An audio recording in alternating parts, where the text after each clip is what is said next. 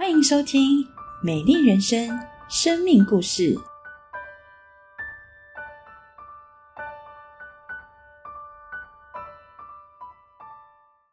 许多人说人生如戏，戏如人生。然而有一种剧码，如果上演了，似乎就注定了女主角不快乐的一生，那就是不孕。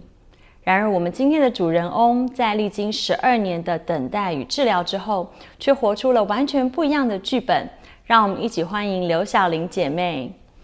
小玲姐你好，诗云你好，小玲姐，我知道您曾经是儿童主日学的校长，专门在做小朋友的工作，那而且很长的一段时间，所以你一定很喜欢小孩。是啊，那你是一结婚就开始预备怀孕生小孩吗？嗯，其实并没有，因为其实我很小的，我小的时候身体就很体弱多病，所以很小的时候我妈妈就开始用中药啊帮我调整我的体质。那刚结预备要结婚的时候，其实我妈妈最担心的就是我的身体。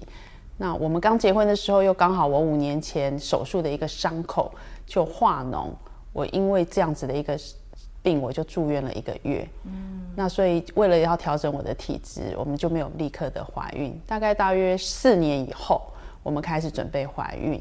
那前两年我们都顺其自然，嗯，可是都没有好消息。哦，那在怀孕这件事情上面，先生还有长辈他们的态度是什么？其实我还蛮感谢神的，我的婆婆跟先生并没有给我很大的压力。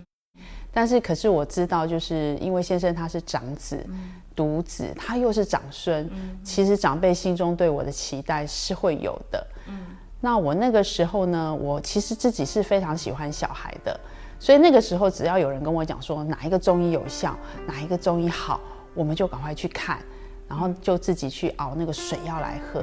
我记得那个时候一次拿的药钱大概都在两千到三千块左右，蛮多的。对对对，那看了一段时间之后，我记得有一次中医有两次中医就跟我讲说：“哎，你好像怀孕了。”嗯，我们就很开心的跑到医院去验孕，结果没有。我那时候就非常的失望，我想说不会吧。我连怀孕这件事情我都没有办法做得到，我的身体真的这么差吗？我就在想说，那我的婆家会不会怨我？那我应该要怎么办呢？然后严重到我那时候，我觉得我自己的情绪已经严重到，如果有人在我的面前告诉我说：“哎，我怀孕了”，我当着他的面，我就会说：“啊，恭喜你！”可是当我一回家，我自己就会躲在房间里面痛哭。然后我走到公园，看到有妈妈带着孩子去玩耍。我就开始幻想说，哇，如果是我带着孩子去玩耍，那该有多好。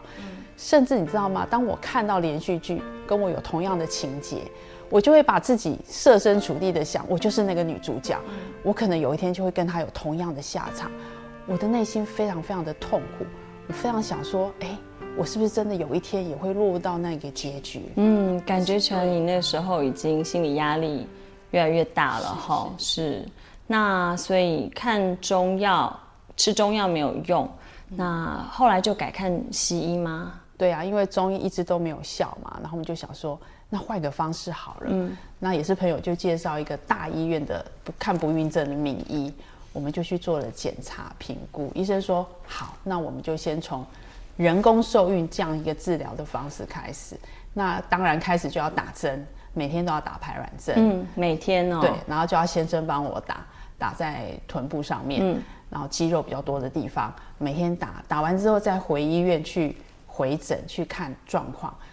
然后我记得这个我做了三次，嗯，人工受孕我就做了三次。那最后一次，哇，好不容易医生告诉我说，哎，有怀孕了，嗯，哇，我就好开心哦。是，对。然后可是呢，在产检第五周的时候，医生却告诉我说，哎。我没有办法听到孩子的心跳，哎，嗯，可能要宣告流产，然后要做子宫刮除术，哇，这对我来讲就是再一个打击，晴天霹雳。是是，我想说怎么会这样？我难道难道真的没有办法怀孕吗？我心中真的是有那样子对上帝有很深很深的疑问，说主啊，我真的没有办法怀孕吗？面对这么大的期待，而且都。有怀孕了，但是却更大的失望。是那时候你心里一定非常的痛苦哈。对，那你这个情绪有出口吗？其实我一直都不知道怎么样把我的情绪说出来，因为我不敢说，我怕别人笑我。嗯，我记得在一次教会的一个夫妻的聚会里面呢，我又听到有一对夫妻说啊，怀第二胎的消息，很开心的跟我们分享。可是我实在没有办法接受这样子的一个消息，我当场痛声大哭。嗯，其实大家都被我吓一大跳。是这个时候，牧师、师母还有弟兄姐妹就来为我祷告。是我当时的情绪宣泄了以后，经过这样的祷告，我忽然发现，哎，其实大家都没有人笑我，没有人看看我的玩笑，反而是关心我。我就听我在祷告当中，我也听到上帝跟我说：“孩子，你不要害怕，其实。”我都是跟你在一起的，我都是在你的身边的，因为这样子的一个祷告，这样子的安慰，我就觉得说，哎，我的心情好像得到了一个平复。我因为祷告的关系，我也相信上帝告诉我说，他一直与我同在。是，所以我开始学习，不要再自怨自哀。我知道还有一个爱我的天赋，他会赐我勇气，让我可以面对，我也可以继续面对后面的治疗。是，谢谢小玲姐。经历过期待的落空，刘小玲姐妹与她的先生不但没有绝望，反而在祷告中经历上帝真实的医治。他们读到圣经上一段经文说：“他医好伤心的人，裹好他们的伤处。”当时似乎正在最黑的深夜，但是黎明曙光就在前面。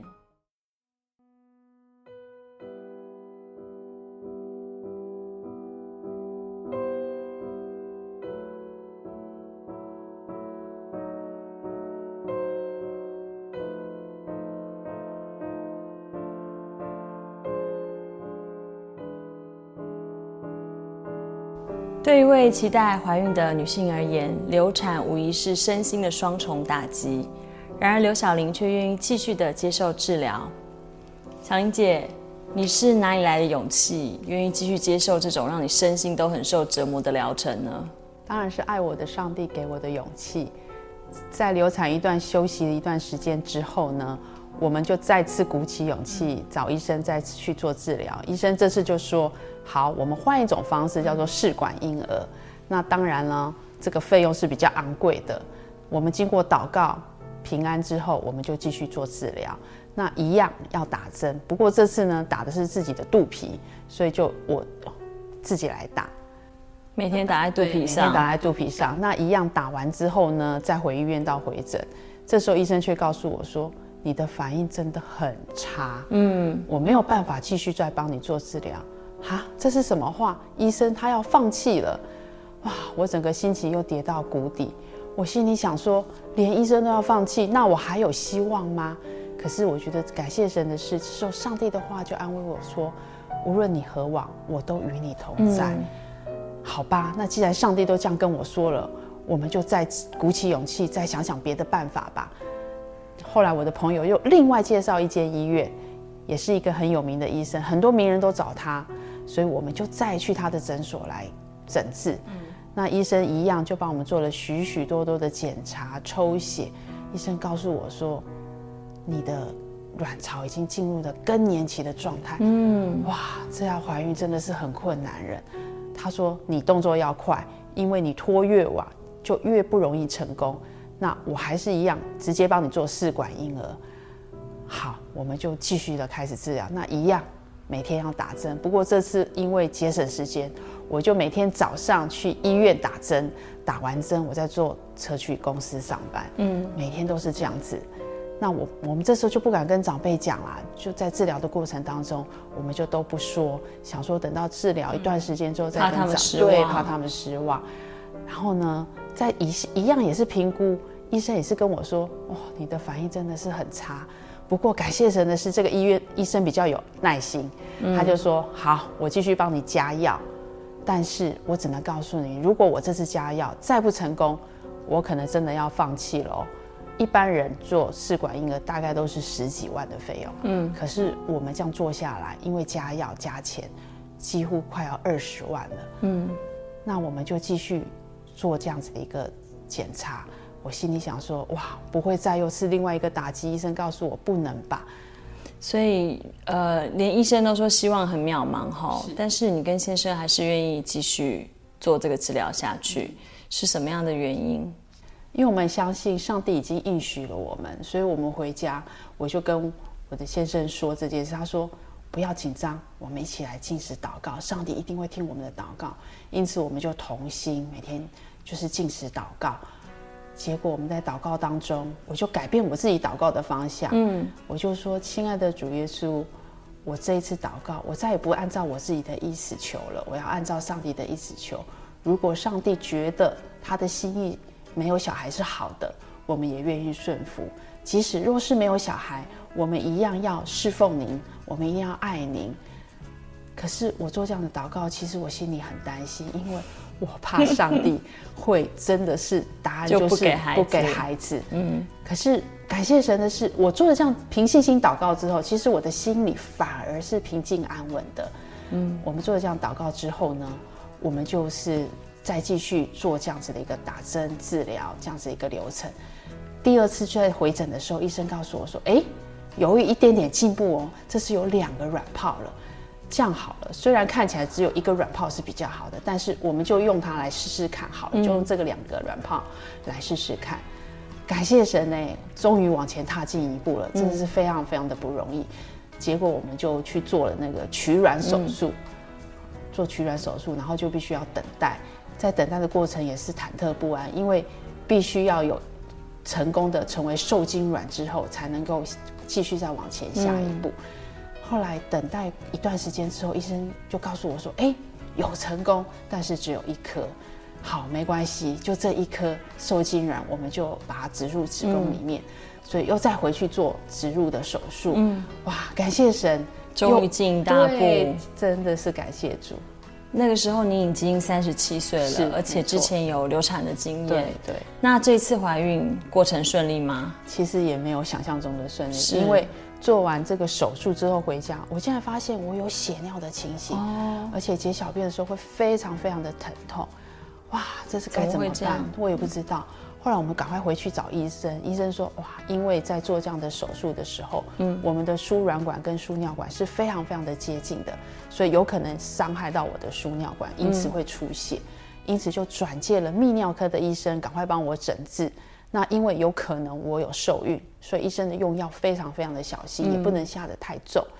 但是出血的情况还是没有好转，医生就说：好，如果你再不止血，我就要介绍你到大医院去做一个清血的手术。嗯，但是这个手术是有危险性的，因为有可能会伤害到你的胚胎。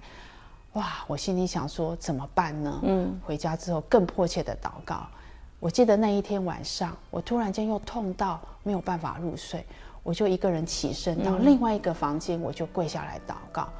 我说：“亲爱的主耶稣，你原谅我的小心，我知道我没有办法完全的交托，我要承认我的罪，求你赦免我。我这次真的是把主权完完全全的交给你，不再有自己的想法了。求主耶稣医治我，求主耶稣帮助我，让这个血可以止住吧。”我做完这样祷告之后，我就很平安的去入睡。感谢神。奇迹发生了，神迹发生了，哇！这个血竟然隔一天就止住了，没有任何的治疗，对，没有任何的治疗，自己就好了，哇！真的是感谢神。后来过了一段时间就要回医院去抽血啦，验孕，哇，就好紧张，好紧张。我就回去医院抽血，医护士就说：“好，你回去等报告。”我记得在有一天在教会聚会的时候，那一天就接到护士的电话，护士说：“恭喜你。”成功了，真的怀孕对，真的怀孕，而且他说指数非常非常的高，所以是没有问题的。嗯，哇，我心里面真的是就是呼喊感谢神，感谢神。但是其实那样子惊怕还是没有过去，因为第一次流产就是在我怀孕五周的时候没有心跳，在产检的时候一定要过这一关。我记得那一天早上我去产检前，牧师为我做了一个祷告，我就去产检，后来医生就。照超音波的时候，放出了那个心跳的声音，哇！我从来没有那么感动过，我就流着眼泪说：“感谢主，世界上最美好的声音。”医生就说：“成功了，成功了！”而且听到心跳的声音，真的是太感谢了。而且啊，他就说：“你真的是一个神迹，因为他在他的病人当中，许多人都是好几十次都不会成功，你这个情况竟然是一次就成功，真是个神迹呀！”连医生都说你们是神机是的，而来的孩子，是没错。那这时候终于可以跟长辈说你怀孕的好消息了。是啊，没错。确定了以后，我们就赶快跟长辈讲，当然大家都非常的开心，然后也跟教会的弟兄姐妹在祷告会当中分享我的见证。哇，这时候教会弟兄姐妹跟着我一起流泪，因为大家都知道这是大家一起祷告得来的结果。我们真的是除了感谢神，还是感谢神。那因为我刚开始的时候，我的胚胎的着床的位置很低，所以我又常常出血，所以我有很多的时间都是卧床。这时候我的娘家因为离我很近，很感谢神，就是我的父母就准备了很营养的食物，每天帮我补充。那体贴我的先生也都每天都为我下厨，不让我进厨房。但是另外一个问题来了，我自己本身有那个二尖瓣脱垂跟心室中隔缺损的问题。心脏科医生就告诉我说：“哦，你怀孕。”但是呢，你这段时间是绝对不能用药。我说没有任何的替代药品嘛？他说没有，你现在的药已经是心脏最好的药。嗯，如果你怀孕，你就是绝对不能吃药，否则孩子一定会受到影响。我问说，那如果我不舒服怎么办？他说，你就只有忍耐，撑过去。哇，这是多么大的一个挑战！心理压力是，但是我想，上帝都帮我前面的关都度过了，上帝一定会帮我度过这个难关的。在上帝不是难事，我就把这件事情放在祷告当中，感谢神，在怀孕的八个月、十个月生产的过程当中，我没有不舒服，而且我都没有害喜。嗯，所有孕妇会有的一些什么水肿啊、腰酸啊一些不舒服的症状，我完全都没有。是哇，看起来这样可能是一个好消息哦，喂，整个都没有影响我怀孕。但是现在问题来了，在胎儿的身上，因为我高龄产妇，嗯，所以医生非常的紧张，就是胎儿可能会有影响。哇，这是这我就只好继续在祷告。嗯，我记得做唐氏症筛检的时候，哇，医生竟然告诉我说你的指数非常非常的高，有危险性。我说那怎么办呢？嗯，他说没关系，我再帮你做高层次特别的检查来追踪。哦，我们回家继续再为这件事情祷告。哦，在过程当中，医生确认说，嗯，没有没有问题，没有唐氏症的问题，我们就放心了。那在后来有一次产检，突然间医生就觉得，哎，我那天怎么开始有宫缩？嗯，但是周还不起，没有完全，所以是不能生的。所以医生就很紧张，赶快当天就帮我做安胎的那样子的一个嗯流程，对安胎，让我让我可以不要那么可能早产的现象。那我觉得很感谢神的是，哇，真的是这一路走来看到上帝的同在。那在怀孕的后期，我们就要测试那个胎儿的性别。其实我们并没有一定要男孩或是女孩，可是因为先生他是长孙，我就在想说，哇，那奶奶心里面一定希望是一个男生。嗯，我就放在祷告当中，感谢神。那天检测出来，医生说，哦，是一个男生哦。嗯，哇，我们也是祷告感谢神，因为我知道，其实我自己有可能这一次生完孩子之后，我可能不能再怀第二胎。所以我觉得上帝真的是听了我的祷告，给我一个很大很大的恩典。更感谢神的是，这时候牧师帮我的孩子就取了一个名字，他叫做黄刚。为什么叫黄刚呢？就是希望他能够像圣经里面的勇士约书亚一样，他能够靠主刚强壮胆，成为一个天国里面的勇士。真的是感谢神，因为我看到上帝我们所求的，上帝所赐给我们的都是超过我们所求所想。看到上帝带领我们一关一关的度过，若不是神，我们真的很难度过这样子的一个难关。是，谢谢小玲姐的分享，好精彩，好感人。谢谢。现代医学或许是许多不孕夫妇的有效药方。而，黄耀贤、刘晓玲夫妇却真实的经历到，只有上帝是赐生命与恩典的真神。